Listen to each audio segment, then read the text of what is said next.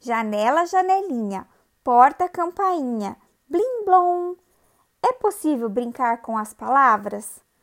Os versinhos da cultura popular, conhecidos como parlendas, trava-línguas e quadrinhos, costumam ser muito apreciados pelas crianças.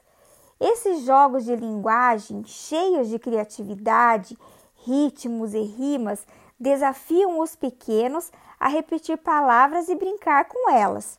Assim, ampliam suas formas de expressão para além da comunicação básica. Então, preparados para recitar e brincar? Confiram nossas sugestões e divirtam-se!